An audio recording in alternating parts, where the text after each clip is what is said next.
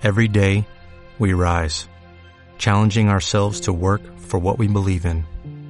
At U.S. Border Patrol, protecting our borders is more than a job, it's a calling.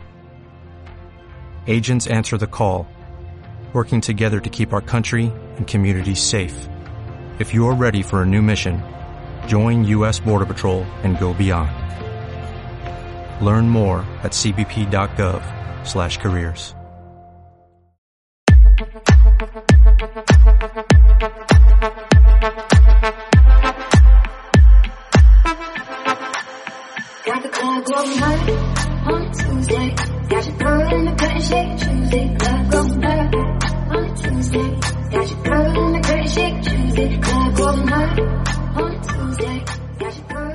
Hola a todos, mi nombre es Ru Navarro y esto es Tierra Omega.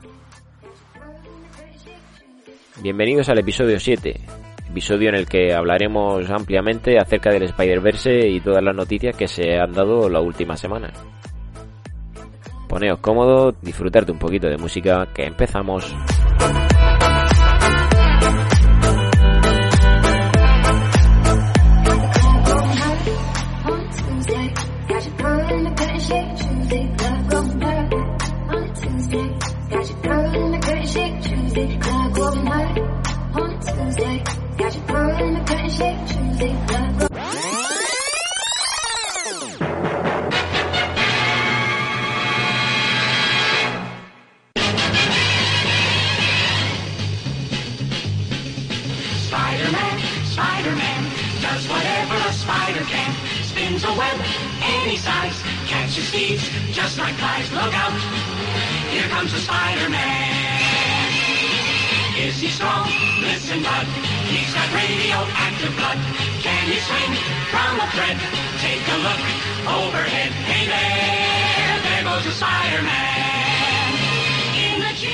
Y para hablar en este episodio sobre el Spider-Verse o Spider-Verso, depende si, si queremos hablar en español o complicarlo. En representación del Spider-Man de Tom Holland, tenemos a José Lucas Guillén.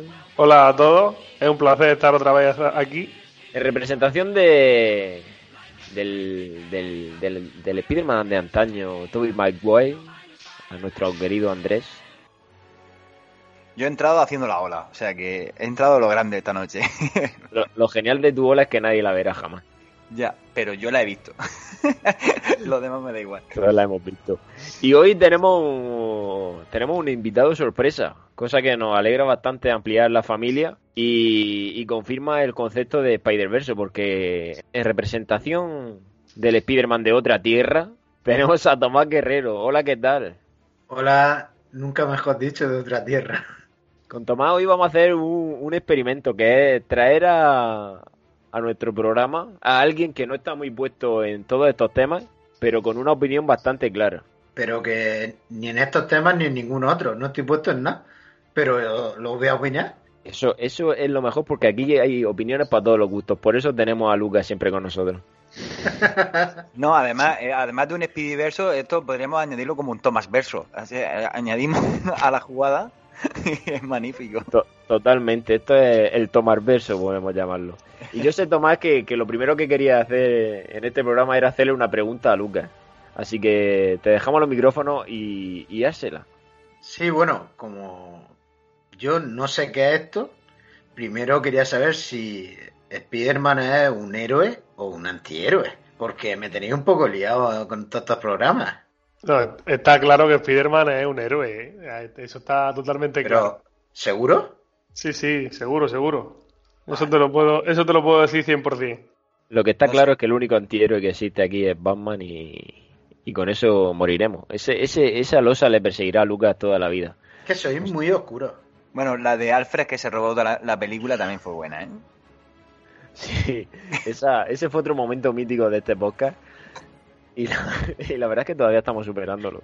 Eh, sí, la verdad es que sí. Y yo creo que Spider-Man queda como antihéroe, totalmente. Yo soy de la teoría de Lucas, que todos los héroes tienen una parte mala, y eh, aquí es un antihéroe. Hay veces que la tiene y le manda por recado y no le hace caso. O sea, ¿Ves? Hoy, por ejemplo, tendremos el ejemplo de antihéroe que, que será cuando hablemos de Venom. Y ahí seguramente Lucas nos llevará la contra, ¿verdad? No, no, creo que creo que esta vez no. Esta vez no. Bueno, si os parece, después de esta intro tan, tan disparatada, está bien que hoy, que hoy estemos delirando al principio, lo cual significará que el programa va a ser corto y que el final va a ser bastante explosivo. Y lo primero que debemos hacer para, para aquellos que nos escuchen y no, y no estén familiarizados con el término Spider-Verse, ni siquiera con Spider-Man, bueno, en verdad se ha dicho a Spider-Man no lo vamos a presentar, el que no lo conozca pues le tocará correr para escuchar el resto del, programa, pero creo que, que el concepto, el concepto de, de Spider-Verse sí que hay que explicarlo y voy a intentar hacerlo de la manera más clara posible y que no resulte confusa para nadie. Mis compañeros me corregirán si hay algo que diga y, y no sea correcto. El Spider-Verse digamos que es ese mundo en el que convergen todos los Spider-Man, tanto el de esa propia Tierra como, versiones alternativas del propio personaje, ¿no es así, Andrés? Sí, eh, así. De hecho, el Spider-Verse incluye Spider-Man de diversas épocas, ya no solo de diversos Spider-Man, sino Spider-Man que pueden ser como el Spider-Man Noir de los años 30 o 20, finales de la crisis de, de Estados Unidos. No sé, eh, creo que, que el Spider-Verse todavía, además, tiene muchas cosas por descubrir. Sí, yo pienso más o menos en la línea de Andrés. Al final son eh, el juntar a todos los Spider-Man de, que hay hasta el momento y, y de esa época. Y ya vimos algún avance en la película de dibujos que ahora más, más adelante comentaremos también. Correcto, eso haremos. Y para ti, Tomás, una persona que quizás no esté familiarizada con ese concepto, ¿qué te sugiere el término Spider-Verse? Yo, la verdad es que es la primera vez que escucho, bueno, lo he escuchado en anteriores podcasts vuestros. Si no llegase por eso, no hubiese escuchado nunca lo de Spider-Verse. Entonces, estoy a la expectativa. A ver, que me expliquéis un poquito más de qué va el tema. Y eso es lo que vamos a hacer, porque principalmente esto del Spider-Verse ha surgido a raíz de, los, de los últimos rumores que, que han ido saliendo a la luz, como la participación de Jamie Foxx como Electro, porque recordemos que dicho personaje ya salió en, en la segunda parte de, de Amazing Spider-Man. Entonces eso ha abierto aquí una ventana tremenda en la que, en la que como he dicho, se han dado 800.000 rumores y a continuación vamos a ir analizándolo poquito a poco y que, y que vaya quedando claro. Porque de entrada, con las fechas y películas que se, que se vienen, la primera pregunta que podemos hacernos es ¿quién provoca este Spider-Verse? Porque tenemos dos opciones. Una es que se, que se provoque en la serie de Disney Plus WandaVision y otra que sea en, en la película Doctor Extraño en el multiverso de la locura. En el título ya, como ya habréis oído, contiene la palabra multiverso y eso puede darnos la clave de, de lo que se nos viene, ¿verdad, Andrés? Sí, pero bueno, eh, ya por suerte hoy creo que ya se puede confirmar que, que tenemos casi confirmado al 100% la, la aparición de Doctor Strange en Spider-Man 3.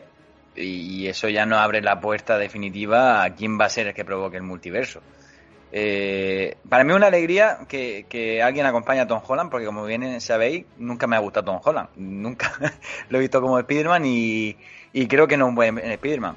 Sin embargo, la, inclusión de Doctor Strange creo que le puede dar ese vacío que se va a quedar con Iron Man, puede hacer que esa película sea algo más interesante, la verdad.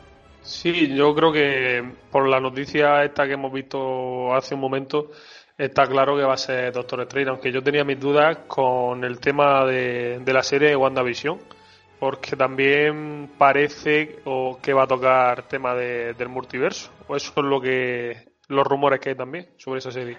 A ver, yo creo que, que realmente quien lo provoque puede ser un, un mix de, de, Doctor Extraño y, de la propia Wanda.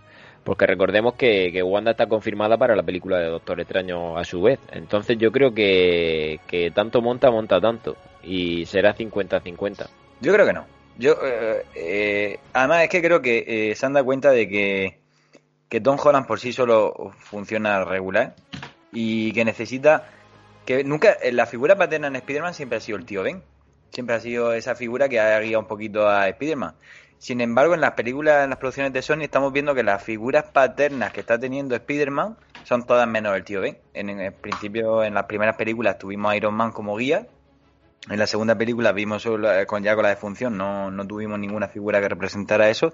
Y en esta tercera creo que van a hacer algo parecido con Doctor Strange, que va a ser un poco de, de guía, de, de maestro de, de Spider-Man en todo lo que viene. Precisamente cuando empiece todo el tema del multiverso que él domina perfectamente. Yo creo que eso de que el Spider-Man de Tom Holland no, no tiene no tiene tirón. mm, Spider-Man Homecoming recaudó 880 millones y, y Spider-Man lejos de casa 1132. Entonces, ¿lo recaudó porque salía Spider-Man? Lo sea, recaudó por mí. porque salía Iron Man. Para mí lo recaudó porque estaba metido dentro del universo de los Vengadores. Como ahora. Sí, pero por sí sola, por ejemplo, para mí es mucho mayor el éxito que ha tenido Tom Hardy con Venom, donde hay una película que él solo arrastra al espectador a la pantalla, que si hubiera sido a al contrario, con Tom Holland intentando arrastrarnos para ver esa película, creo que bastante menos gente habría ido a ver a, la sala del cine. Pero es que respecto a, eso de, de que gracias a estar metido en el universo de Marvel ha tenido bastante más audiencia y bastante más éxito, es que lo podemos también opinar de muchas más películas de, de ese mismo universo. Si hubiesen ido por separado, habrían tenido muchísima menos audiencia, seguro. Al final, dentro de lo que cabe, una trama que van siguiendo las películas y, y el que la sigue llevando va viendo las películas, le guste más o le guste menos. Yo solo puedo opinar que si no fuese universo, serían las películas por sí solas. Dígase, no hay un Tom Holland en el universo porque lo necesite para recaudar. Eh, todas las películas la han querido unir en ese universo para que todas se beneficien, no solo una. Está claro, o sea, todas las películas tienen un tienen un bien mayor, que es una película coral. Entonces, al final, el, el desarrollo de, de este Spider-Man, yo creo que, que enfocarlo como que siempre tenga que tener un, un referente paterno, entre comillas, es limitarlo. Es que Bueno, pero- Andrés tiene un cartel que pone Tom Holland y abajo solo no puedo. Y de ahí no lo va a sacar.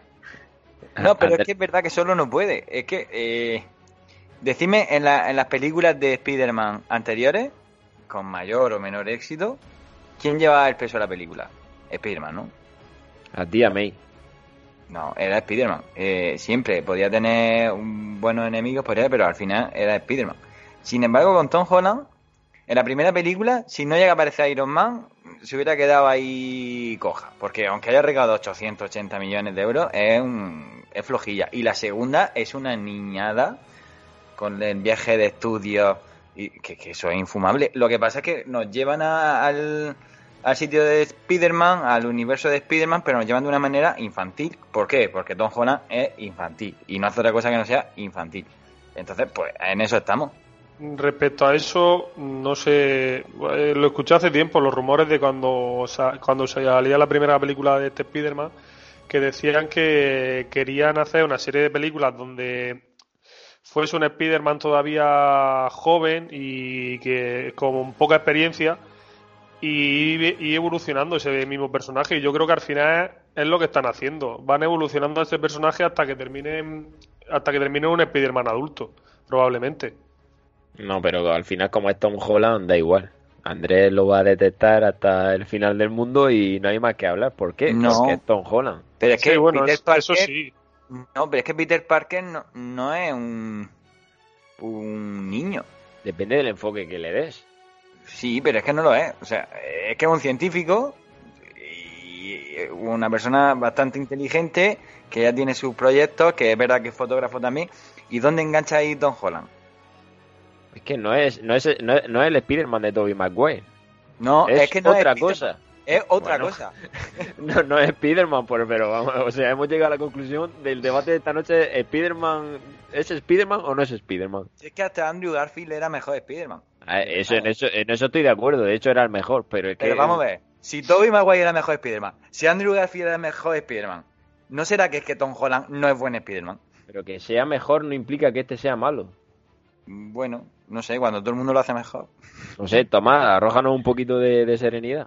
Nada, da igual lo que digamos que para Andrés Holland no va a dejar de ser malo. Es su antihéroe y eso Bueno, si os parece, salgamos de este bucle porque creo que, que- que podemos hacerlo eterno y, y no vamos a, no vamos a ponernos de acuerdo. Y más tarde podemos seguir debatiendo sobre qué preferimos ver y qué no preferimos ver. Vale, Y cuando habléis de Tom Holland, por favor silencia mi micro. Perfecto, porque yo sintiéndolo mucho, el, el Spider-Man de hoy en día es Tom Holland y eso no va a cambiar, entonces hay que tragar con él. Totalmente de acuerdo, hay que tragar con él. Si, yo también, si trago, trago mucho, ¿eh? Que trago, o sea, que me he tragado dos películas y voy a seguir, y voy a seguir. Y lo, lo mejor de todo es que se han dado cuenta, Sony han dicho, mira, como es tan malo, vamos a organizar para el Spider-Verse, para traer buenos Spider-Man a una película de Spider-Man. Aprovechamos el tirón de Tom Holland, que todo el mundo quiere verlo, y vamos a traer actores de verdad. Pero, pero recuerda, recuerda que te has tragado tres películas más dos películas, esta será la tercera, Mm. más otras tres apariciones eh, en el mundo del universo de Marvel. O sea, y lo que te queda todavía. Sí, pero eh, a mí lo que no me gusta del del Spider-Man de Tom Holland, y entrando un poco más, eh, creo que Tom Holland es un buen actor, la verdad. Pero no me gusta como Spider-Man, porque el Spider-Man que él hace no me gusta. No me gusta cómo lo han enfocado, quizás eh, si lo hubieran enfocado de otra forma, pero es que no me gusta. Dudo que me llegue a gustar.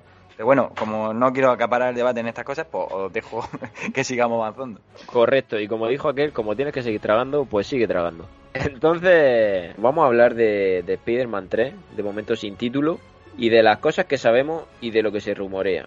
Porque por un lado, tenemos fecha de inicio de grabación, el 16 de octubre empieza, a grabarse en Nueva York, y como personaje confirmado, evidentemente, y a pesar de Andrés, tenemos a Don Holland como Spider-Man, J.K. Simon interpretará a John Jonah Jameson, como ya hizo al final de, de Spider-Man Far From Home, donde desvelaban la identidad secreta de, Peter Parker. Y la sorpresa de esta semana, y yo diría de los últimos meses, Jamie Foxx como, como Electro. No sé cómo, cómo habéis visto esa noticia, Andrés. Hombre, eh, la aparición del electro de Jamie Foxx fue malísima. eh, pero, eh, pero no porque Jamie Foxx sea mal actor, creo que es un buen actor. eh, pero es que esa película era difícil de, de ver. Y es que la caracterización que hicieron de Electro fue tan estrambótica, tan mala, muy mala, es tan azul, tan, no sé, me parecía... Era indescriptible, no, no sé. Yo lo veía y parecía ridículo, no parecía un personaje, no parecía un enemigo. Yo estoy más, más o menos en la línea de Andrés. Al final es un buen actor y yo creo que el guion fue lo que falló. y- porque ya está, el papel daba para lo que daba, no había mucho más. No sé, tengo también la duda de, de cómo será este electro, si será el electro que ya vimos o algún, algún nuevo electro. O a lo mejor viniendo con el multiverso puede ser que, que vuelva a aparecer el, el mismo personaje, por así decirlo. Hombre, el propio Jamie Foxx ya ha dicho en el- en el- cuando confirmaba eso que no iba a ser tan azul. Lo ponía en el propio post, decía, vuelvo como Electro y prometo que no seré tan azul. Es que realmente lo que en esa película canta más, yo la he visto esta semana, lo que más canta es el CGI de Electro, o sea, es lo peor de la película. Porque la idea es buena, pero el desarrollo de- del personaje, de ese nerd, por así decirlo, que, que es invisible a ojos de la gente y que de, de repente se convierte en uno de los villanos más poderosos, canta un poco. Y lo que digo, el CGI canta, canta muchísimo. De hecho, no, no te lo crees en ningún momento. No, pero es que, es que esa película, como hemos dicho, bueno, como he dicho, perdón, es floja, es floja. Y los enemigos son los más flojos de esa película. Siempre hemos hablado de que las películas las hacen buenas tener un buen rival enfrente, en este caso un antihéroe de verdad bueno que haga que la película tenga tensión. Y Electro no lo fue en ningún momento. Desde el mismo momento que se nos presenta el personaje, se nos ve un personaje mm, ridículo. Entonces, esa película a partir de ahí ya se hunde. Yo la verdad es que no conocía el personaje de Electro y con vuestras opiniones no puedo decir nada bueno de él. Así que os dejo que sigáis tirándole. Tomás vuelve después de publicidad. Porque rea- realmente el concepto de, multiverso ya se presentó en la anterior película de, de Spider-Man cuando, cuando aparentemente Misterio parecía venir de una tierra paralela, aunque posteriormente fuera mentira. Pero en ese final de película cuando aparecía Jameson, de repente se abrió un abanico bastante amplio. Es así, es así. Y, y cuando vimos que aparecía Misterio, que venía de otro universo, como bien has dicho, que al final se demostró que era todo un montaje, eh, yo al, al empezar a ver la película digo, van a empezar ya aislarnos este estilo de multiverso, pero luego fue toda una farsa, nos quedamos ahí, no, avanzó en nada. Pero la aparición de Jameson fue muy, muy chocante y ahí es donde nos abrieron las puertas. Ya, sabíamos que en la próxima película íbamos a tener ya multiverso. Sí, yo creo que sí, es, lo que lo que estés diciendo, es lo que pasó en, esa película. Cuando parecía que se abría el multiverso y iba a ser mm, iba a haber mucho donde, donde conocer, de repente cuando empezaron, por así decirlo, a explicarlo un poco, lo poco que, explicó Misterio de dónde venía, se, nos dimos cuenta que al final no, que era, era todo mentira. Y bueno, al ver a Jameson, pues parece que se volvió a abrir. Fue una alegría para mí ver cuando lo vi. eh, es que a mí me encantó la interpretación que hizo ese actor en las primeras películas de jefe malo de Spider-Man. Era el de los cómics, de verdad. Era el, eh, un chalado, egocéntrico, mm, que maltrata a sus empleados. Es que me encantó, me lo pasé súper bien. Además, hacía de malo, pero hacía gracia. Era una cosa que chocaba y, y a mí me encantó como lo hizo. Era el jefe perfecto, ¿no? Sí, sé que era el jefe perfecto. eh, era maltratado. Por eso, por eso. egocéntrico, nos pagaba mal y, y totalmente interesado. Eh, sí, sí, eh, era el jefe perfecto. Un Ah. 10 como jefe. Andrés, hablaremos con tu jefe. Porque aparte de, de Jameson, como hemos dicho, y de, y de la participación de Jamie Foxx como Electro, también se ha rumoreado que, que podría aparecer Kri- Kristen Dunst como Mary Jane. ¿Qué edad puede tener ya esa muchacha? Hombre, ten- tiene que estar ya cercana a los 40, si no los tiene ya, seguramente. ¿Qué va a hacer de tía May? Claro. Pues yo creo que no. Es que yo creo que vamos a, a- la película del Speedyverse la vamos a enfocar en Tom Holland viajando por diferentes épocas donde se va a encontrar con, como bien hicieron con la película de Sony, con Spider-Man en diferentes fases de su vida.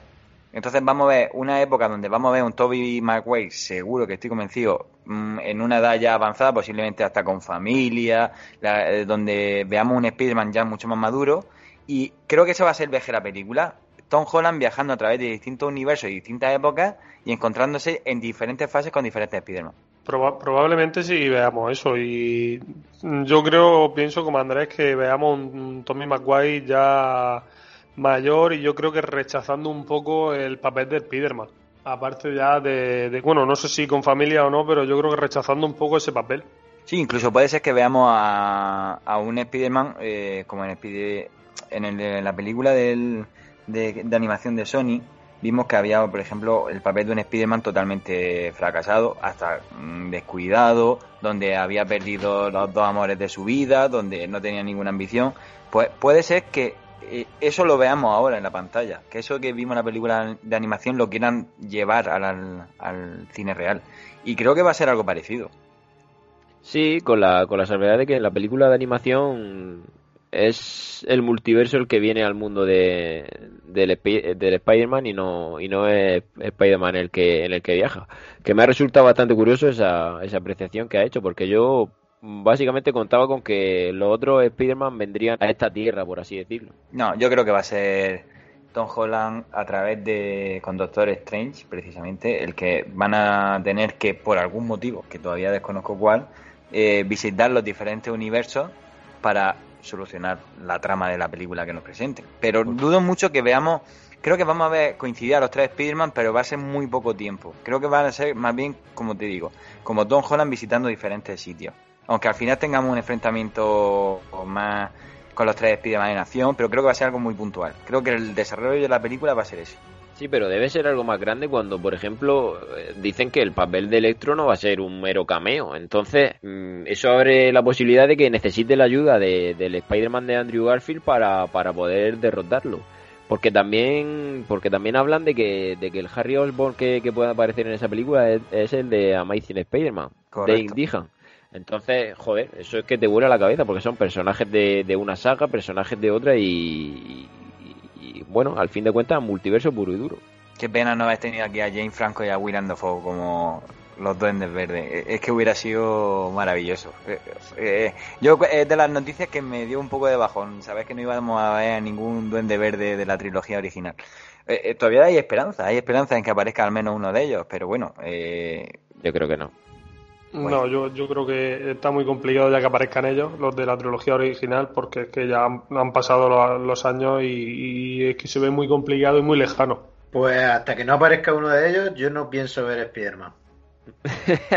¿Ninguna?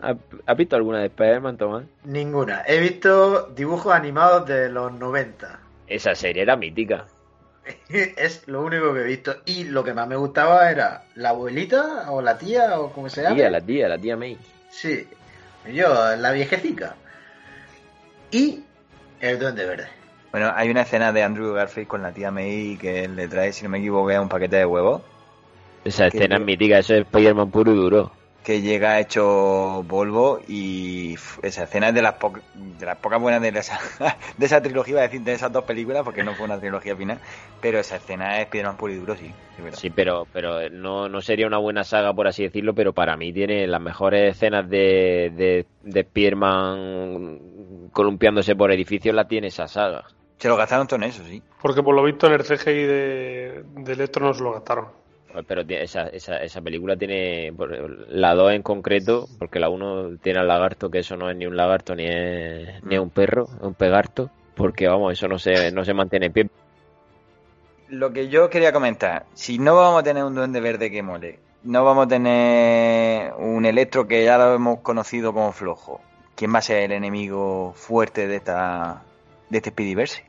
Pues se rumorea que, que los seis siniestros van a tener mucho que, decir aquí, porque entre pitos y flautas ya, ya tenemos presentado más de uno, ¿verdad, Lucas?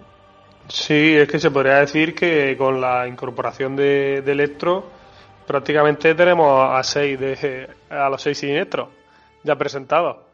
A lo que no sé y lo que tengo yo la duda es si, por lo que hemos hablado antes del tema del multiverso, de que Spider-Man viajará a distintos universos y se verá con otros Spider-Man, el combinarlos también con los con los seis siniestros es la manera de hacerlo, porque una de dos, o nos queda una película muy larga o nos queda una película que no se centre en nada de esas cosas. O probablemente nos quede una película que necesite otra. Sí, eso, eh, eso yo creo que es por donde van a salir, al fin y al cabo, porque veo que se puede hacer algo de, muy largo para una película. Bueno, y que Misterio está vivo seguro. Seguro, ojalá, Sí, por eso, Dios. Eso seguro. Sí, por eso, por eso digo que, que ya tenemos a los seis siniestros con- yo contando con Misterio, porque Misterio tiene mucho más que una película, vamos. Y si no sería Sí, desaprovechar a ese personaje. Ese personaje y ese actor, porque por la Virgen. Sí, sí, totalmente. Entonces, Pero es que ¿est- como- ¿estáis de acuerdo en que en la segunda película, donde recaudó tanto Spider-Man, y perdón por meter el dedo en la llaga, ¿quién fue el buen, el que llevó de verdad el peso de la película de esa segunda película? Misterio.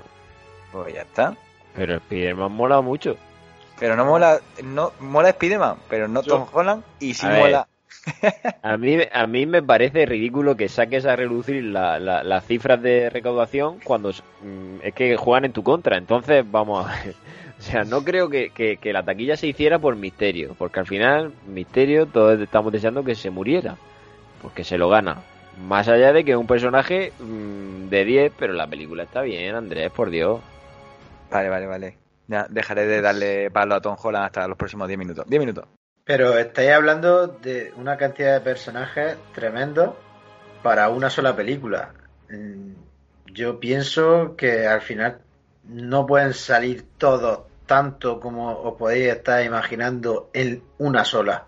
No, por eso serán cameos pequeños. Sí, y, y estamos hablando de mucho y espérate que ahora te espera que ahora te nombre a los seis siniestros, porque hemos estado haciendo haciendo un pequeño una pequeña criba de quién puede o, o quiénes pueden ser esos seis siniestros y nos salen seis y nos sobran unos cuantos, podemos tener hasta suplentes. Por, por eso yo incluiría a vosotros tres. Sí, no, no, no, pero... eh, No, no, y- aquí el único aquí el único siniestro es Andrés, perdona que te diga. Pero vamos a ver. Eh, esta no- a ver, esta lo- noche Andrés está, está siendo oscuridad totalmente. Lo- los seis siniestros. Eh, a mí el Michael Keaton como el buitre me parece impresionante. Lo fue, es que lo fue. Fue un villano que un villano que le robó el protagonismo a Tom Holland, ¿no? Cual- cualquiera que aparece en pantalla con Tom Holland, bueno, perdón, perdón, no, no entro por ahí, pero bueno. Eh, eh, en esa escena del taxi, cuando estamos viendo el final de la película, es justo en el semáforo que está rojo y pasa a verde, se queda iluminando ahí la cara de, de Michael Keaton con el verde, es que está perfectamente hilado para que ya eh, no eh, pensemos en el buitre como, como Michael Keaton. Y creo Eh. que, que eh, los seis siniestros, ¿quién va a hacer de Doctor Octopus? Es para mí una de las claves de que los seis siniestros acaben funcionando en pantalla. Sí, porque hay que recordar que Octopus, Octopus siempre ha sido el líder de los seis siniestros. Pero yo, yo tengo la duda de que Octopus aparezca porque ya, aparte de Octopus, ya, han- ya se han presentado otros seis personajes. Entonces no sé si es que dejarán a alguno o, o no sacarán alguno de esos seis personajes que ya han presentado y meterán a Octopus. Pero O, han presentado al a seis. Verde. Sí, han presentado a seis. Bueno, al fin, bueno, no, miento, al final porque estaba contando con Kraven que hay muchos rumores y no sé si terminará saliendo. Pero ese no, está, no ha aparecido en Sí, ninguna sí, película. Sí, totalmente. Eh, Todavía he confundido, son cinco, tenéis razón. Porque No, yo creo mi- que Misterio está muerto. Yo Sí. cuento con que está vivo. eso es lo que yo eso es lo que yo iba a decir a continuación. Porque mm, que puedan ser realmente esos seis siniestros, mm, yo tiraría por Octopus, Electro, ya ha sido confirmado, el buitre, ya ha aparecido y está en la cárcel, Misterio, dudamos que esté muerto, Shocker, que el otro día descubrí que ya había salido, aunque nadie lo llamaba como, como eso, y luego la otra vacante puede estar entre Kraven, Escorpión, Rhino o el Duende Verde, que si se confirma que sale Harry Osborn de, Amazing Spider-Man, pues ya tendríamos al Duende Verde como el sexto. Sí, aunque al final a Escorpión también lo presentaron al final de la primera película de Spider-Man, que aparecía en la cárcel. Que se suponía que ese personaje era, era Escorpión, se supone. Pero esos personajes como lo tenemos, se supone, pero ya veremos si lo utilizamos. Lucas, todo eso tiene que ir fuera. Tiene que estar el Duende Verde.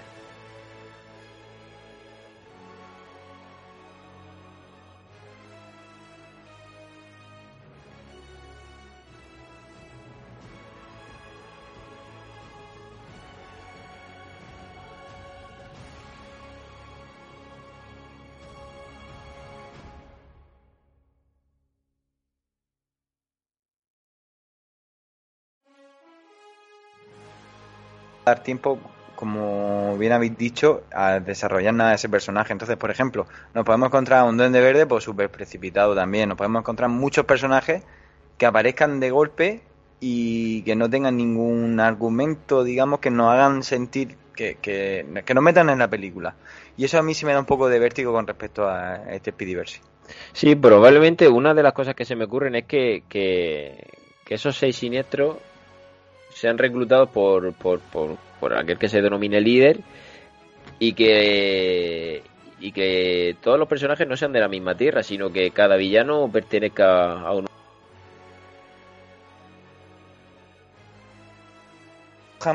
diversos villanos y diversos... eh, por eso me cuadra mucho el viaje de Tom Holland a diferentes épocas y a visitar diferentes Spider-Man. Y que en ese momento en el que está visitando a ese Spider-Man, el enfrentamiento que vemos es con ese enemigo en concreto.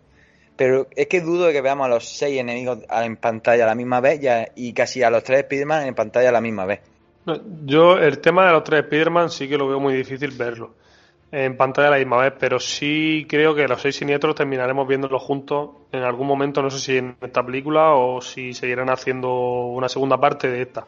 Pero vamos, creo firmemente que sí, que terminarán siéndolo, vamos, saliendo los, los seis en pantalla.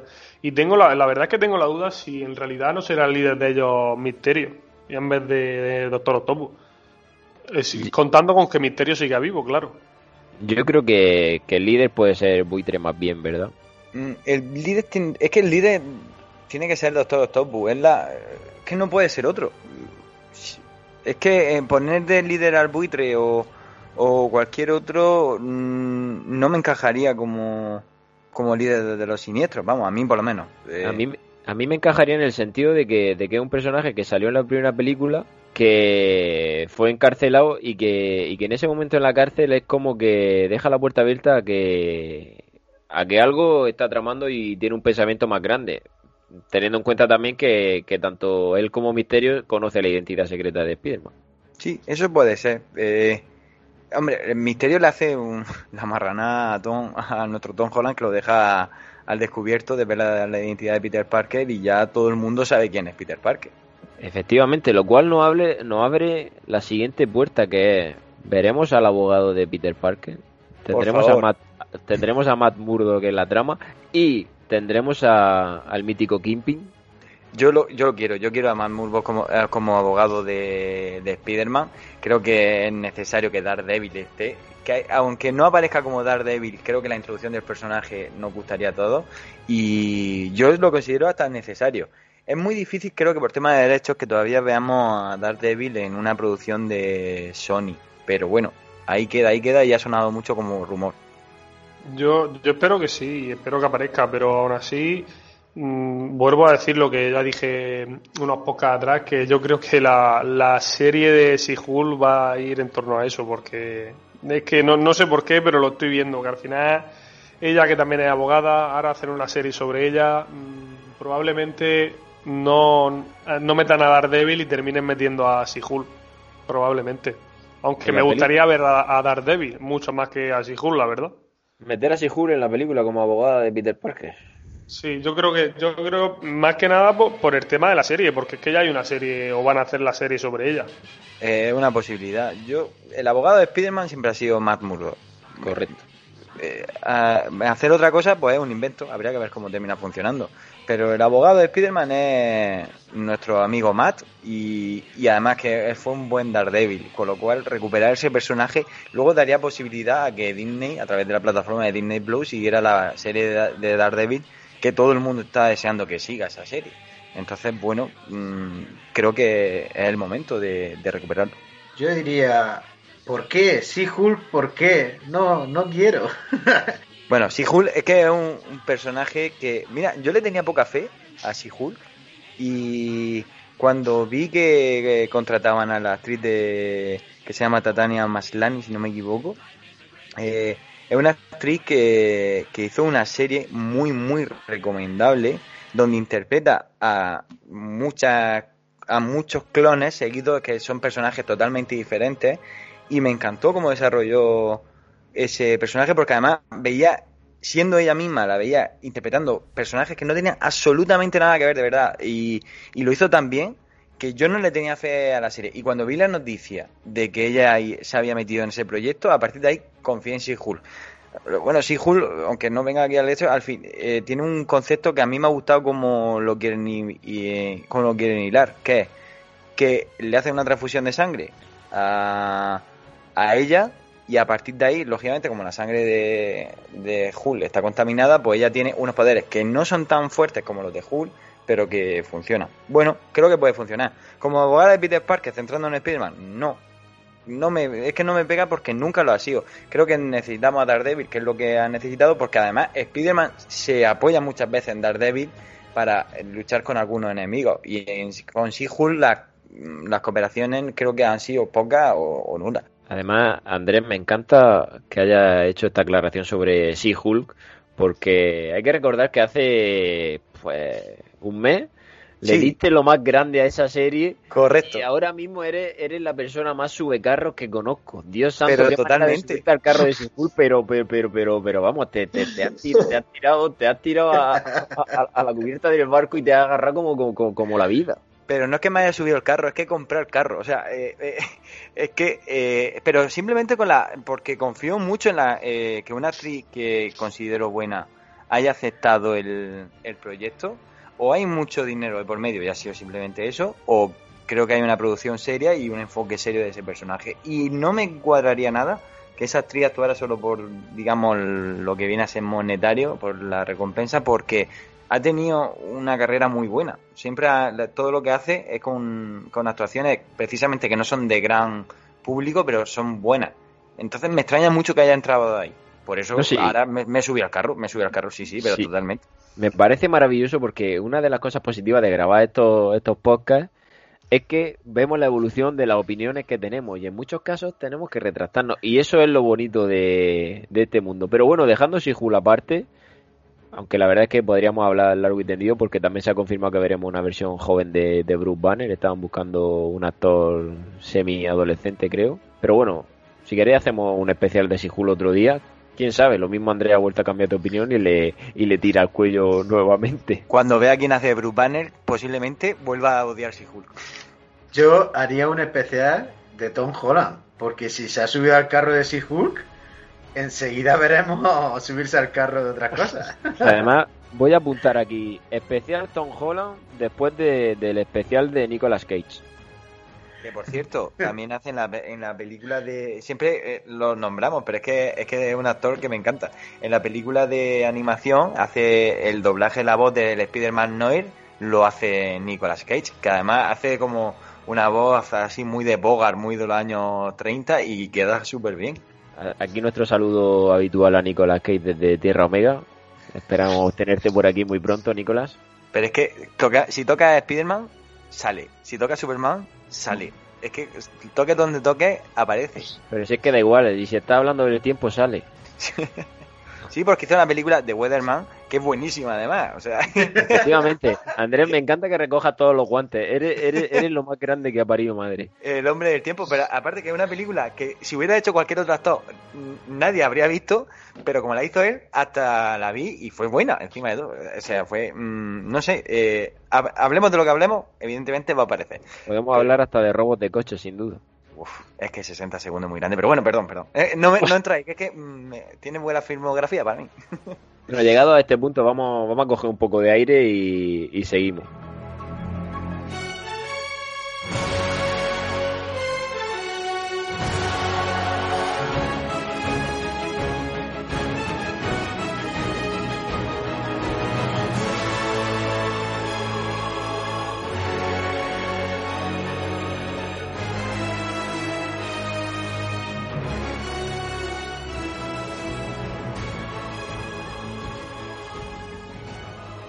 Bueno, y tras esta pausa dramática en la que en la que hemos intentado serenarnos y calmarnos, vamos a intentar volver a coger la senda del tema que esta noche nos tiene aquí reunidos. Bueno, esta noche o, esta mañana. ¿Quién sabe la hora que es? Nosotros, nosotros no lo sabemos. El tiempo es intangible. Qué duda cabe. Os voy a hacer la siguiente pregunta y quiero que, que os mojéis. Y vamos a hacerlo por orden. Lucas, tú serás el primero. Tus seis siniestros. ¿Quiénes van a ser? Yo voy a decir no los que yo creo que sean, sino los que tienen más probabilidad de aparecer en la, en la película. No, no, no. Y los que tú quieres Bueno. que salgan. Es probabilidad, Entonces, pero, pero, diré- pero ¿qué clase de ambigüedad es esta? Los, que a mí me gustaría que saliesen sería Buitre, Misterio, Electro, Kraven, el cazador, eh, Doctor ¿Kraven Octopus- y el cazador o No, Kraven, el el cazador. Vale, no lo vale. confundamos. Kraven el cazador ha hecho una pausa dramática. Doctor Octopus y Duende Verde. Esos serían mis seis siniestros. Tomás, los tuyos. Pues yo había pensado, yo había pensado en uno y ahora he cambiado de repente. A ver, evidentemente para mí el Duende Verde tiene que aparecer, eso por descontado. Y el Doctor Octopus también. Y luego el buitre y Misterio me convencen mucho para salir. Lo único que iba a nombrar a Soccer y digo, no, Socket ya no me gusta. Electro es el que pienso que, que debe de salir en vez de Soccer. Y hombre, menciona aparte, para completarlo, seguiría eligiendo el hombre de arena. Ese tengo claro que tiene que salir también. Bueno, yo creo que, que has sido bastante coherente en tu respuesta. Andrés, sorpréndeme. Mm, Ya sabes que yo eh, creo que eh, no se van a no van a hacer que introducir muchos personajes que no estén dentro ya de su propio universo. Entonces me voy a tirar por lo por lo fácil. Voy a tirar por lo fácil. Creo que van a contar con actores que ya eh, tengan en producción o películas que hayan participado. Entonces creo que vamos a ver a Electro, a Misterio y a Buitre, que ya lo hemos visto en la, en la saga seguro. También creo que podemos ver a ese a ese escorpión que vimos también en la primera película. Y luego eh, para terminar mm, juraría que vamos a ver un duende verde y quizá Morbius. Quizá Morbius. Mm, no por nada porque creo que tienen que introducir en el personaje de alguna forma. Y aunque sea con aunque sea, vamos a tener su propia película una breve aparición aquí puede, puede dar mucho juego. Probablemente la tenga. Yo lo que pasa es que con Venom y Morbius tengo la certeza de que, de que representarán esa especie de esa especie de antihéroe que tanto nos gusta en Tierra Omega, ese personaje ambiguo que se mueve entre el bien y el mal, un Batman de toda la vida. Y, y no serán parte de, los seis siniestros. Pero bueno, esa es mi opinión. A mí me parece. Luego es una pena que no tengamos el Doctor Octopus de la trilogía original, porque fue un, un gran Doctor Octopus y ojalá, ojalá, eh, Mm. pero lo dudo mucho. De- Creo que de la trilogía original vamos a ver poco, por desgracia, porque todo, creo que todo el mundo va con ganas de ver mucho de la trilogía original y creo que va a ser el cebo de esta, de esta película. Pero para mí, mm, tanto Octopus como Duende Verde eh, son, vamos, personajes que a mí me encantaría que salieran, cosa Bueno, que es que- dudo mucho que salgan.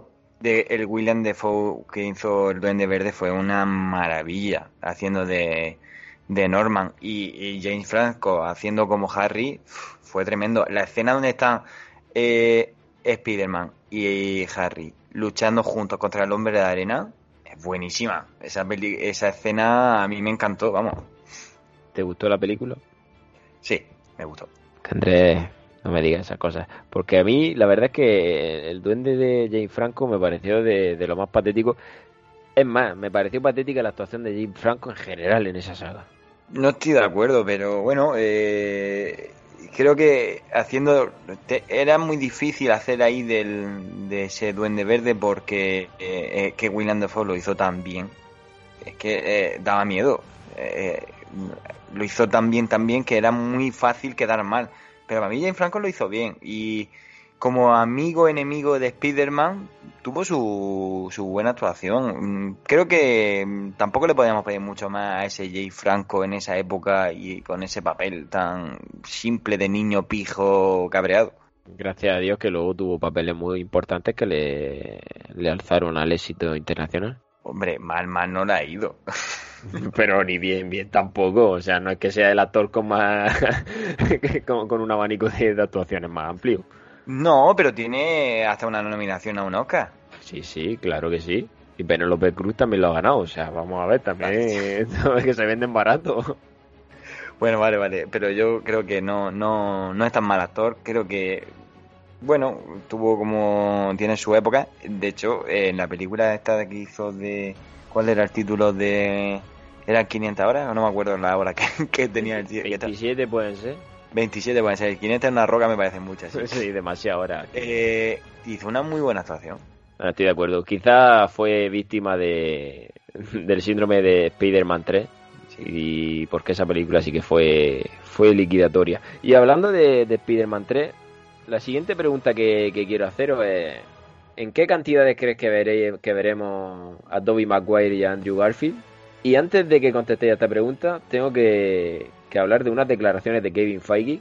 Recordemos que Kevin Feige es el top, el dios, el god de Marvel Studios, el que toma todas las decisiones, el pater, el padrino, y habló así por encima del, del Spider-Man de Andrew Garfield y vino a decir más o menos que, bueno, sí, tal, que le había gustado, pero que era un Spider-Man que se pasaba llorando las dos películas. Y no sé si eso favorecerá que, a que Andrew salga en la, en la saga. ¿Vosotros cómo veis estas declaraciones y, la aparición de, de los dos Spider-Man anteriores?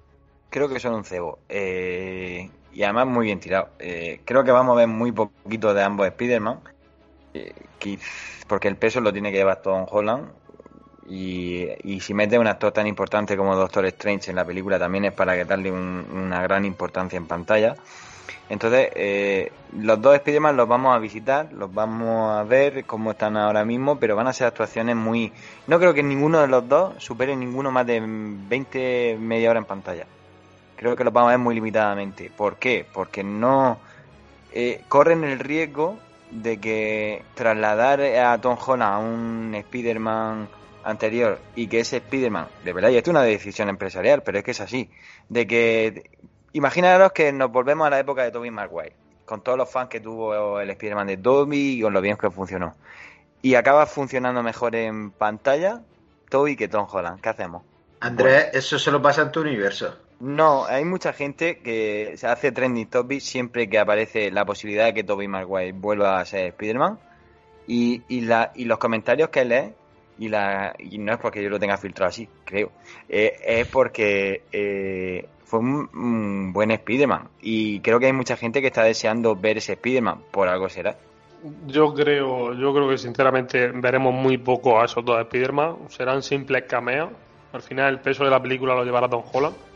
Y es que, pues poco más, pues al final es eso. No, no creo que le den mucho, mucho más, mucho más protagonismo a, a los dos antiguos Spider-Man.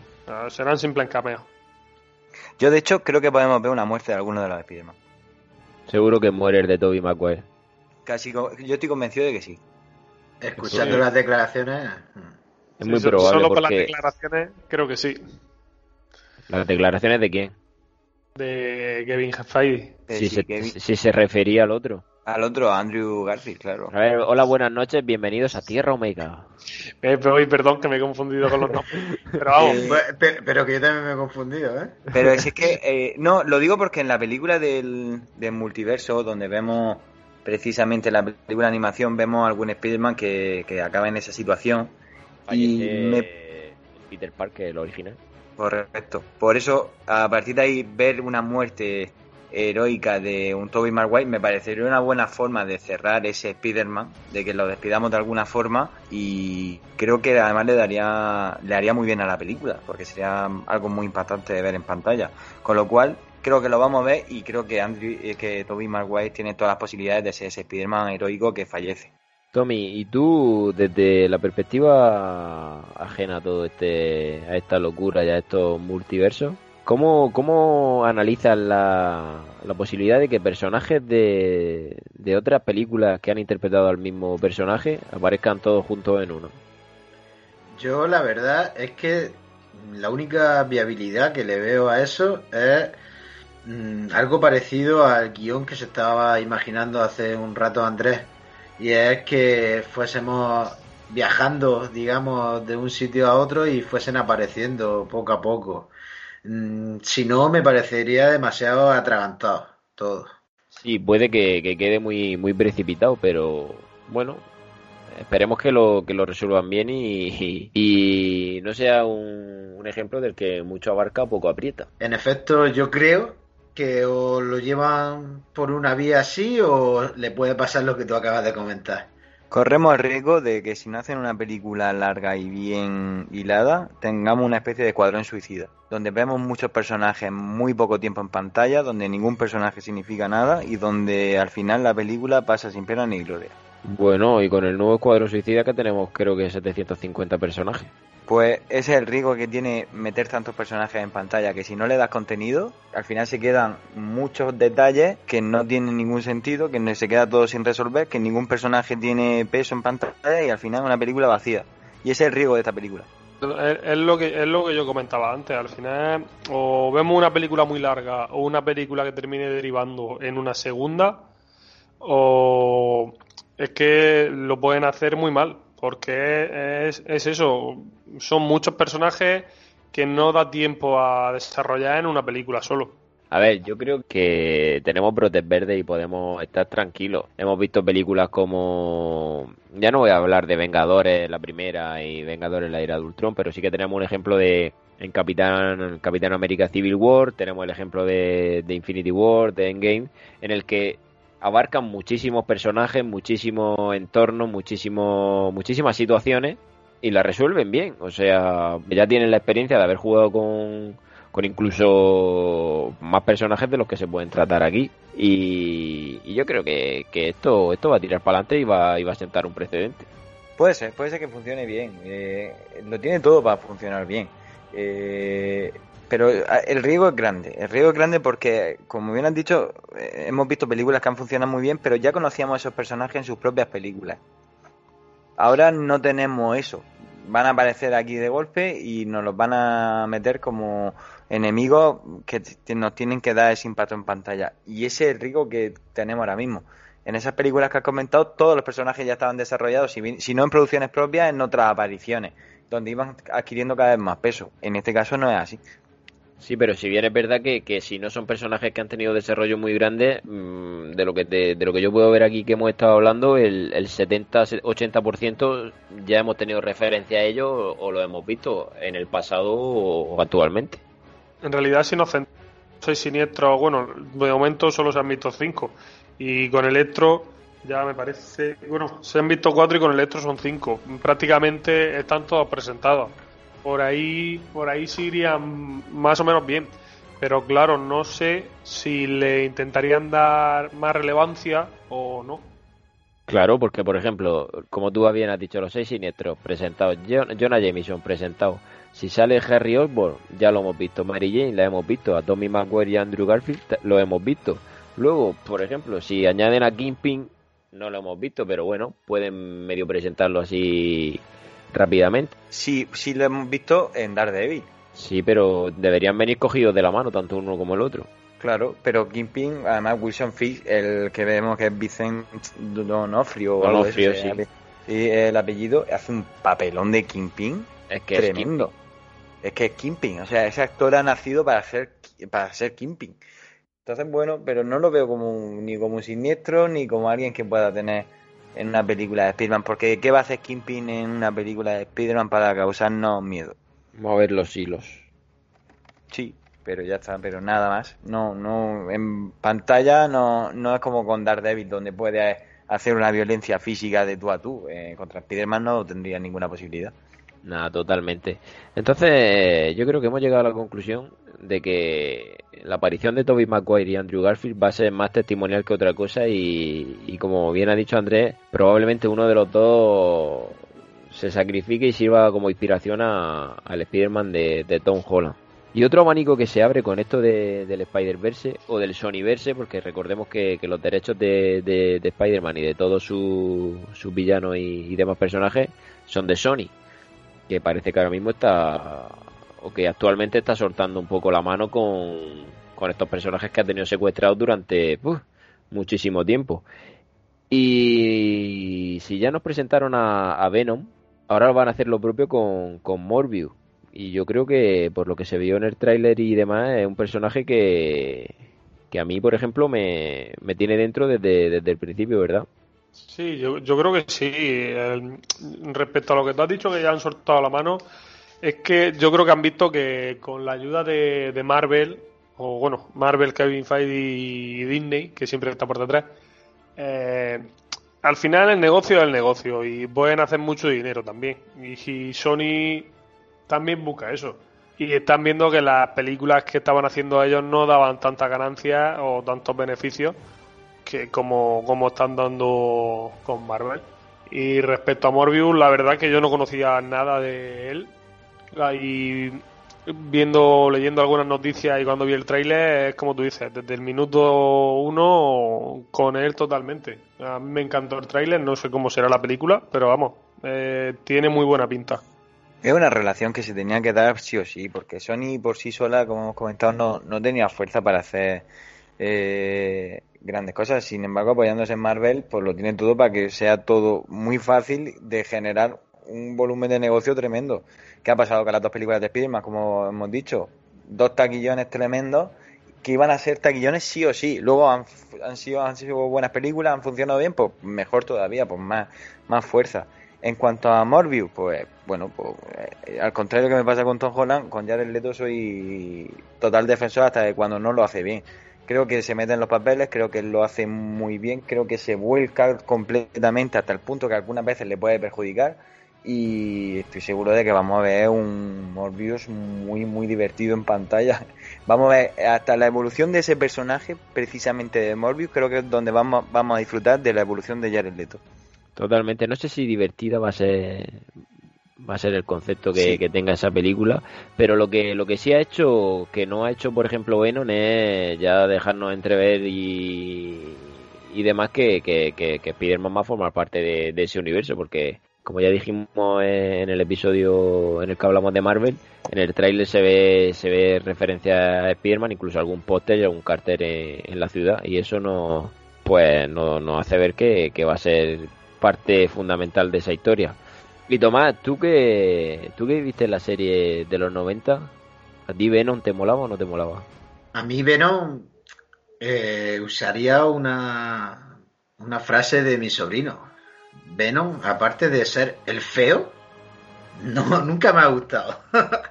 Yo siempre he sido del Duende Verde, por si no se ha notado en, en las cinco o seis veces que lo he dicho.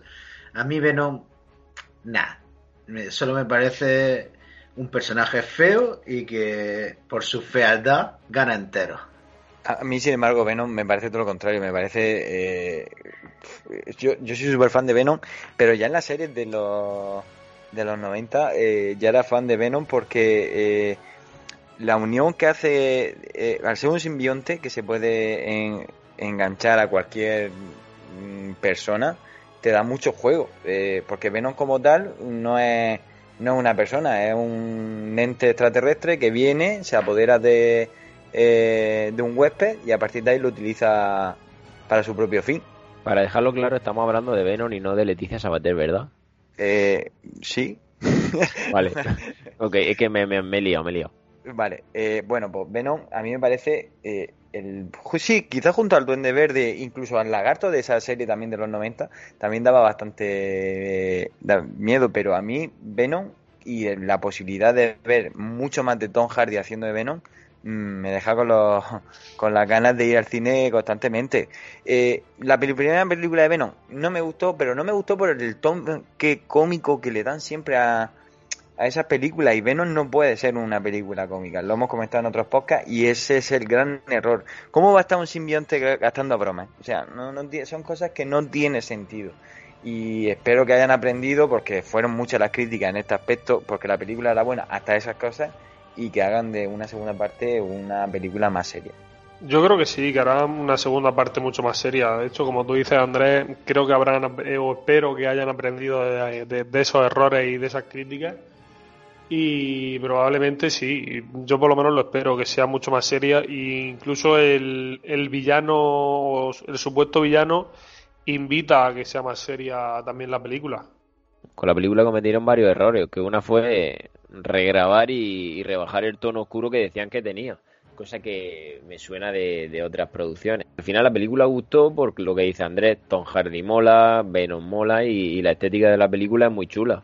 Pero quizás si hubieran respetado ese punto más oscuro, la película habría sido muchísimo, muchísimo mejor. Porque, como bien ha dicho Lucas ahora, una segunda parte en la que sale Carnage y que la película no, no sea seria y cañera, yo sinceramente lo sentiría como, como una decepción total.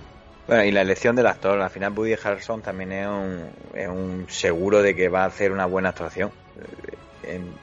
Creo que ahí ya te indica un poco el camino que quieren coger. Yo, vamos, yo espero que no lo, vuelvan a equivocar. Si el problema no son las malas actuaciones, porque las actuaciones de Venom son buenísimas, el problema es la mala historia y el mal guion, que, que eso se repite a lo largo de la historia y yo sinceramente a día de hoy no entiendo cómo en pleno 2020, más allá de que este 2020 sea la, la, la, la mierda rebozada, lo- los guionistas cometan esos fallos tan enormes. A mí, sinceramente, me, me, me, que me, me, me pone, me pone de muy mal humor. Pero es por querer hacer Venom una película que no puede ser. Eh, Lo hablamos en su momento con Ghost lo hablamos también con Venom. Eh, son películas que tienen que ser de calificación R, mayores de 18 años. Sí que no puede ser de otra forma.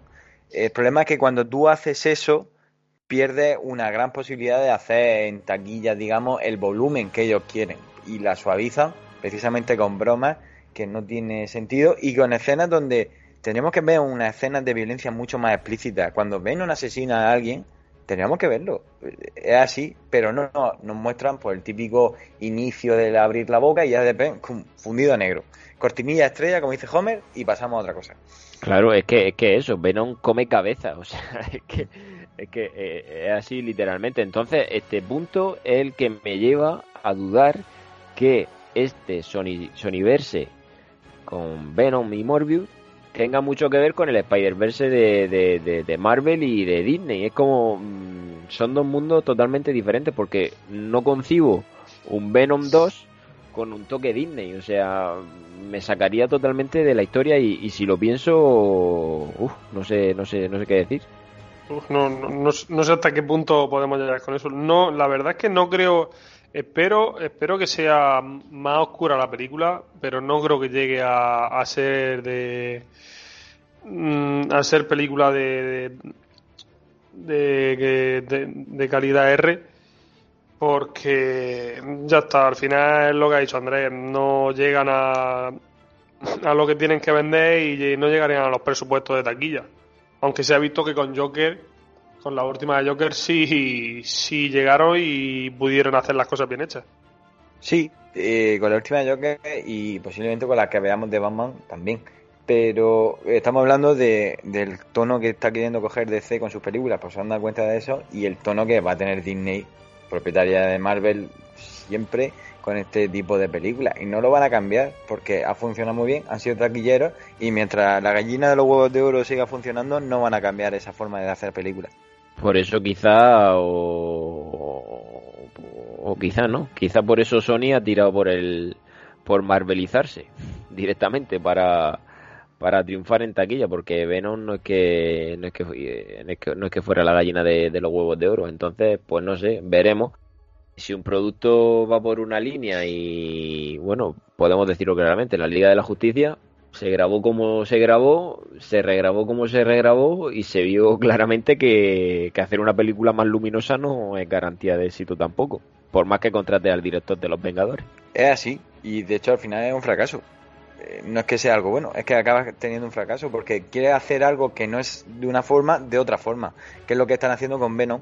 Hacer de una de un antihéroe totalmente, de una de algo que tenía que dar miedo, de algo que tenía que ser desagradable, algo que un niño de tres años podía ir al a ver.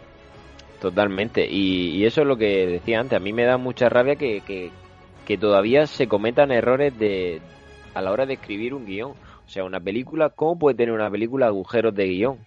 Como hablamos la semana pasada de, de Star Wars. O sea, no puedes justificar todo en que una cosa sea porque sí.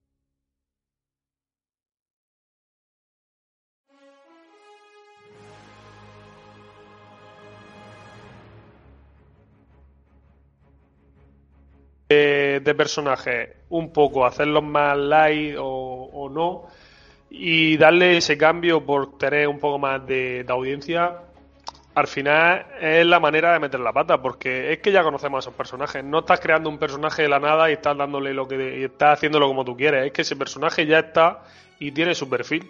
Bueno, yo creo que tenemos que centrarnos en las cosas positivas que sí tenemos por delante, que como bien ha dicho Rubén, sí hay algo de luz. Yo pienso ahora mismo en la cantidad de buenos actores que podemos ver en dos horas en pantalla y creo que muy mal lo tienen que hacer para que el Spidiverse y como estamos hablando de, de películas como Venom dejen de funcionar. Si nos centramos en el Spidiverse estamos hablando de una película de dos horas donde vamos a tener a Tobey Maguire, donde vamos a tener a Andrew Garfield, donde vamos a tener a Tom Holland como Spider-Man y donde vamos a tener casi seguro a Michael Keaton, vamos a tener a Benedict Cam como hemos dicho, como el café. Cumberbatch. Donde vamos a tener eh, posiblemente a Kristen Dunst como Mary Jane. Eh, tenemos mm, a Jamie Foxx, tenemos, tenemos una posibilidad de tener una en dos horas de película. Tantas cosas buenas que muy mal tienen que hacerlo para que no acabe funcionando bien. Tienen el ejemplo a seguir de la película de animación que triunfó, siendo una película orientada para, para niños, triunfó. Habéis dejado pasar que Andrés acaba de incluir como actorazo a Tom Holland. Pero es que es lo normal, o sea, Andrés se baja del burro antes o después siempre. Eh, a ver, por alusiones. Eh, he dicho que tenemos grandes Por posibilidades. alusiones. Pero si es que cada vez que habla eh, recibe alusiones, Andrés, es que no hay manera. Es que eh, digo que tenemos muchos elementos para que la película acabe funcionando bien. Para mí Tom Holland no suma, pero tampoco resta. Entonces, bueno, pues lo meto en el, en el que empuja en el carro. Y como Spiderman está claro que la, tiene que tener toda la, fuerza de la película. Si él falla en esta película, la película va a fallar. Y le voy a dar el beneficio de la duda, aún no gustándome el Peter Parker que él interpreta. de que en esta película tiene que aparecer ya como un Spider-Man más maduro, ha vivido la muerte de Iron Man.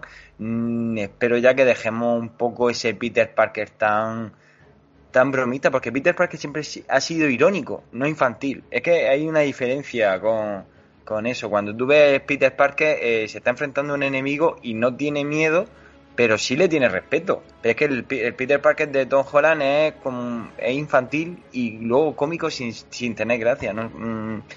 Entonces, espero que en esta película, donde ya eh, veremos el Peter Parker mucho más maduro, tengamos otro, otro, otra versión de Tom Holland. No sumo, pero tampoco resta. Es como todo bien, Tom. Sí, sí, pero es que es lo que, es lo que opino. Eh, pero no porque no lo considere mal actor, ni muchísimo menos. Lo vuelvo a repetir, para mí Tom Holland es un buen actor. Creo que el problema de que tiene él con Spider-Man es el Spider-Man que interpreta. No que haga mala actuación, no me parece un mal actor. Creo que simplemente el enfoque que han dado a su Spider-Man es un Spider-Man que a mí no me gusta. Yo creo que es un Spider-Man que lo han empezado así, siendo un crío, y terminarán, terminará siendo adulto y una persona ya hecha. Y veremos un gran cambio en, este Spider-Man. Yo creo, yo creo que terminaremos viendo, no en esta película, sino en, probablemente en algunas que veremos un gran cambio en este Spider-Man. Y yo creo que, que tienen como bien ha dicho Andrés, tienen todo a favor para que esto sea un petardazo, porque la película de animación era orientada para niños y a todos los adultos no, no gustó y el concepto no nos pareció una locura. Más allá de que saliera un cerdito haciendo de Spiderman y, y todas esas cosas. Pero a mí hasta el cerdo Spiderman me... Que no confundir con Spider Cerdo, a mí me, me gustó bastante.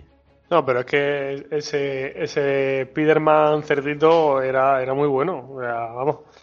Y es, lo que acabas de decir. Al final se, se están fijando un poco en esa película de animación que vimos hace poco. Y juntando eso con que Marvel hoy en día es una garantía, es que al final va a salir una, una buena película, seguro. No perdáis de vista la inclusión seguro de una Spider-Woman. También, también, no sé si en esta o en siguientes películas, pero yo creo que también la veremos. Lo vamos a ver seguro. Seguro. ¿Una Spider-Gwen? No sé, si... es que creo que ahora mismo, precisamente por la, necesidad que tiene Hollywood de, demostrar que no es un, un producto machista, muchas veces tienden a forzar situaciones que no tienen sentido. Y creo que en este caso no va a tener sentido para mí que entre ninguna ningún personaje femenino haciendo de, de Spider-Man. Creo que podría entrar en cualquier otra película, pero en esta para mí no tiene sentido. Pero creo que, sin embargo, hay muchas posibilidades de que lo veamos. Sí, pero yo creo que lo vamos a ver básicamente como vamos a ver también Si-Hulk o como, vamos, o como veremos en la siguiente película de Thor. Al final van a terminar metiendo, metiendo más personajes femeninos. Yo, bueno, eh, hoy precisamente hemos leído una noticia bastante importante respecto al posible al posible guion que van a seguir en la película de Thor, donde Natalie Portman se supone va a ser una enferma de cáncer que vaya luchando pues, con la enfermedad y a la misma vez siendo una heroína puede ser una, un buen enfoque. Eh, creo además que está basado en un cómic que ha funcionado bastante bien. ¿Y por qué no? Pues vamos a darle una oportunidad. Yo no le tengo ninguna fe, al igual que si Hulk, pero me ha parecido un, enfoque serio y que puede tener algún sentido. Totalmente, Andrés. No, no tienes pruebas, pero tampoco dudas de que puede ser una gran película. Ninguna prueba y muchas dudas. Pues es que ahora pienso lo contrario a lo que he dicho hace un rato.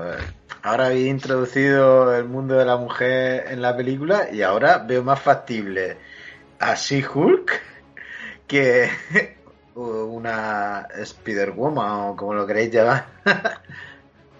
es que en la película de animación aparece una Spider-Woman que además tiene bastante peso en la, en la película. Y y creo que podemos ver algún conato de, eso. Creo que como simplemente como alguna muestra, pero creo que sí lo podemos ver. Pero es que al final, si vamos a ver tres Spider-Man y Spider-Woman, mm, quedaría un poco sobrecargado, creo yo. Creo que incluso va a salir la, la Spider-Woman hindú que vimos el otro día en ese vídeo. Eh, ese vídeo del perfil de Tierra Omega tendría que estar, ya no en el, ya no tendría que estar retuiteado, tendría que estar en el perfil, como descripción de este grupo. Por favor, yo no, sé, no sé dónde están esas películas, pero esas películas de- deberían de ser canon, ¿eh? Porque eso, vamos. Y para ir acabando este episodio centrado en el Spider-Verse, vamos a recordar las grandes noticias que se han dado esta semana, una de ellas hoy mismo, que son la aparición de Electro, el Electro de, de Jamie Foxx, ha aparecido en Amazing Spider-Man o Spider-Man 2, y la otra es la no menos importante confirmación de que, de que Doctor Extraño, Benedict, ¿Benedict qué, Tomás? Me ¿Qué hizo pillas en blanco. Ay, pero Andrés, Andrés no lo va a decir, Andrés, Benedict qué? Benedict, el que, eh, queso, el Camembert. Camembert, el, que- el del queso. Que doctor... La noticia es que Doctor Extraño va a salir en Spider-Man 3. Y por ahí se rumoreaba el título de la película, ¿no es así, Lucas? Sí, creo que sí, por lo menos las últimas noticias sí lo dan. Y mm, bueno, no sé si decirlo en inglés, yo eh, creo que lo diré en español, que me parece que se traduce a, a mundos natales, si no me equivoco. Lo puedes decir en coreano también, o sea, no te cortes. No, en coreano todavía esta semana no, no, no, no me he saltado la clase y, y no puedo decirlo todavía. Mundos natales. No sé por qué me suena más a documental que a película de Spider-Man. Andrés, ¿tú crees que es el título oficial? Yo esperaba que se llamara Spider-Man 3 de Death of Tom Holland Home. Mía, vaya, vaya, vaya matraca con, con, con, con Para añadir Holland. algo de Home, no sé, eh, bueno, tenía que decirlo. Madre mía, Tom Homeland, ¿no? Tom Holland.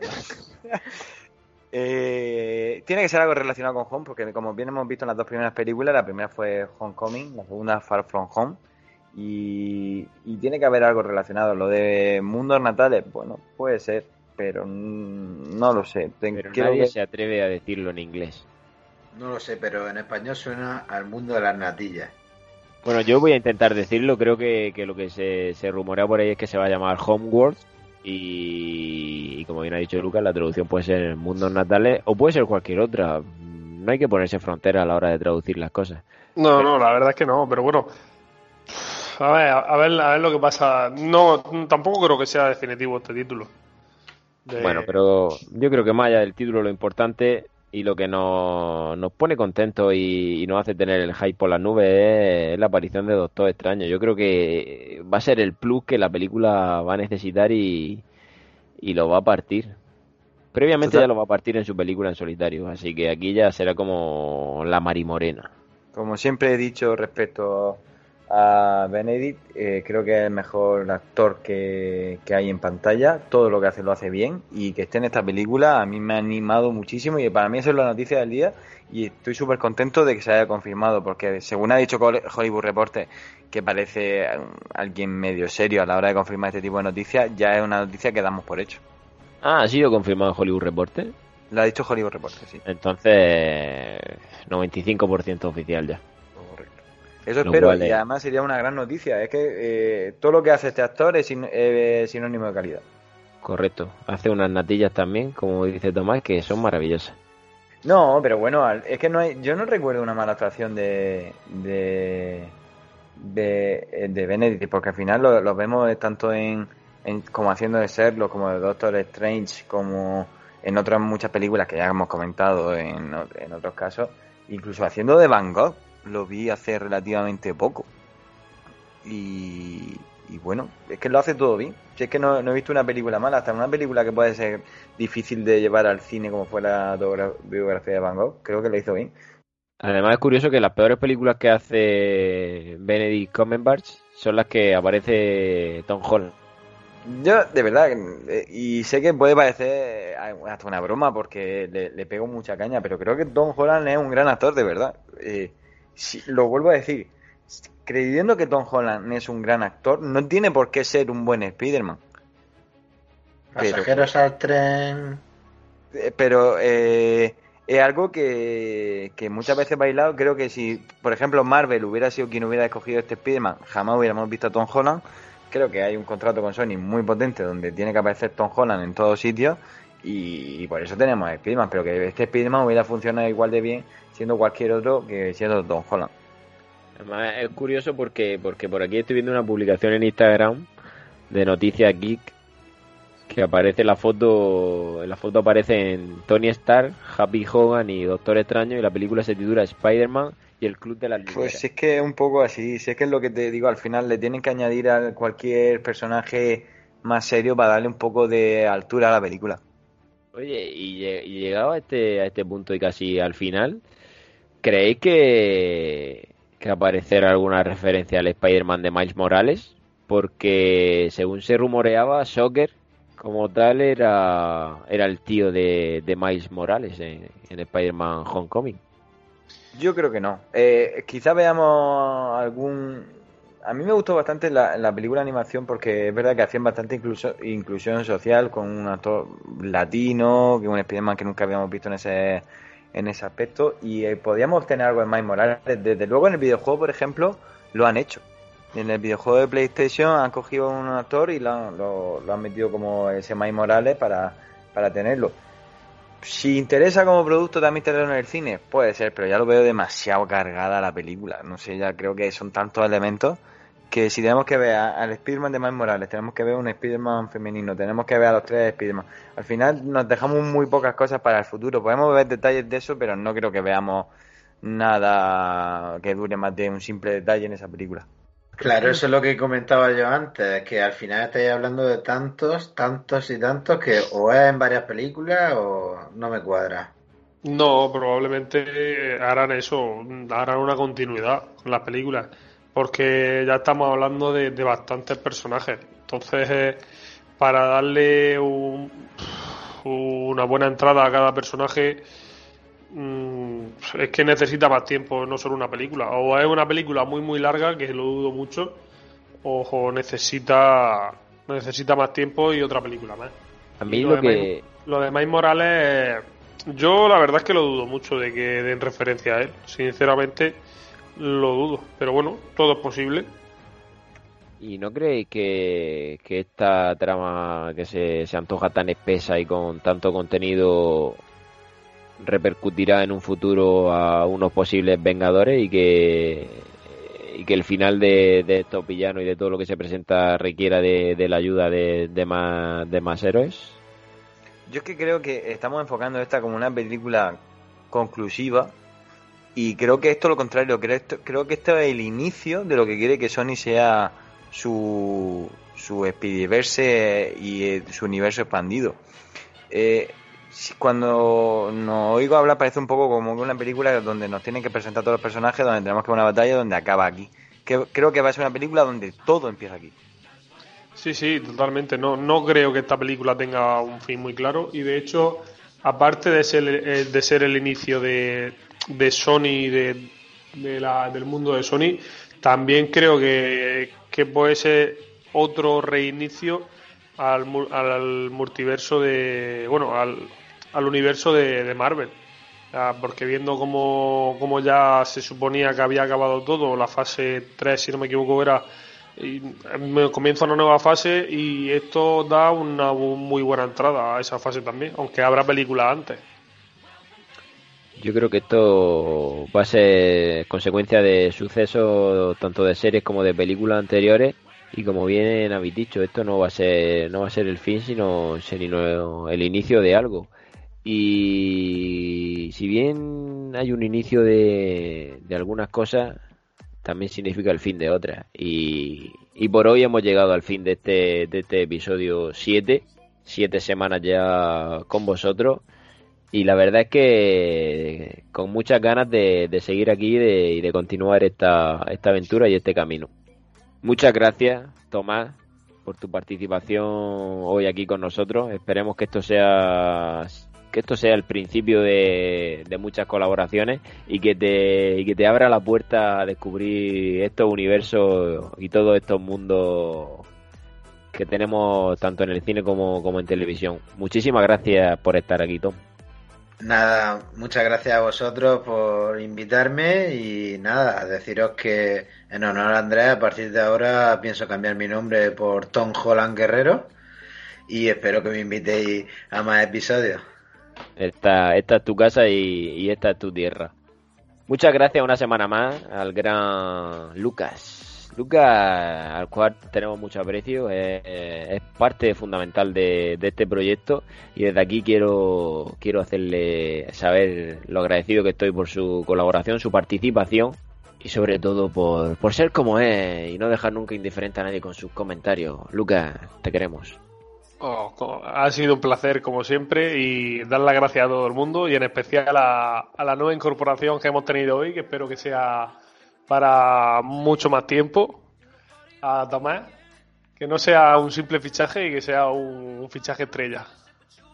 Y por último, y no menos importante, muchísimas gracias al señor Rodilla, al gran, al gran, gran, gran amante de Tom Holland y de toda su filmografía. Muchas gracias, Andrés. Tu sabiduría siempre nos ilumina el camino. Eres el señor referencia, todo lo sabes, posees el conocimiento absoluto. Así que gracias por estar una semana más con nosotros y, espero verte muy pronto. Pues te lo agradezco muchísimo, pero si de verdad os he iluminado el camino, la intención era todo la contraria. O sea, no, no quería iluminar nada, quería dar oscuridad total. Eh, eh, me despido diciendo y repitiendo que Tom Holland de verdad me parece un gran actor, que creo que es un gran actor, que no es un buen Spider-Man y que ni siquiera... Pero además te diré una cosa y, me voy a despedir a lo grande ya. Si nos ponemos a analizar actores que empiecen por Tom, seguido de una H, ni siquiera es el mejor. Tenemos a Tom Hanks, a Tom Hiddleston, a Tom Hardy. Es que sería hasta el cuarto o quinto Tom H que tendríamos por el camino. Pero bueno, ya sin broma, es un placer estar aquí. Eh, me lo paso muy bien grabando y echando aquí un rato tan agradable con vosotros. Me ha encantado tener a un amigo aquí como Tomás, que al que me encanta ver en la cámara, aunque algún día explicaremos por qué me llamáis señor Rodilla, pero bueno, eso es otro tema para cuando hagamos un podcast de nuestro podcast. Y, o Wikipierna. Nada. nada, que es un placer como siempre y no, nos vemos aquí siempre que queráis. Muchísimas gracias a los tres. Y a todos vosotros, muchas gracias por, por el apoyo que nos dais semana a semana. Muchísimas gracias por las descargas y esperemos, esperemos que, que podamos seguir mucho tiempo ofreciendo estos programas. Recordad que, que podéis suscribiros a iVoox y, como ya he dicho, descargar todos nuestros episodios. También podéis encontrarnos en Área Lurca Radio los martes a partir de las 11 de la mañana. Os recomendamos que, que descarguéis su aplicación para Android y si no podéis seguirnos a través de su página web arealorcaradio.es. A nosotros podéis seguirnos a través de redes sociales, en Instagram, omega.tierra, en Twitter, omega barra baja tierra. Y por aquí nada más. Esperemos vernos muy pronto. Nos vemos la semana que viene con más contenido. Y como ya he dicho, muchísimas gracias y hasta pronto.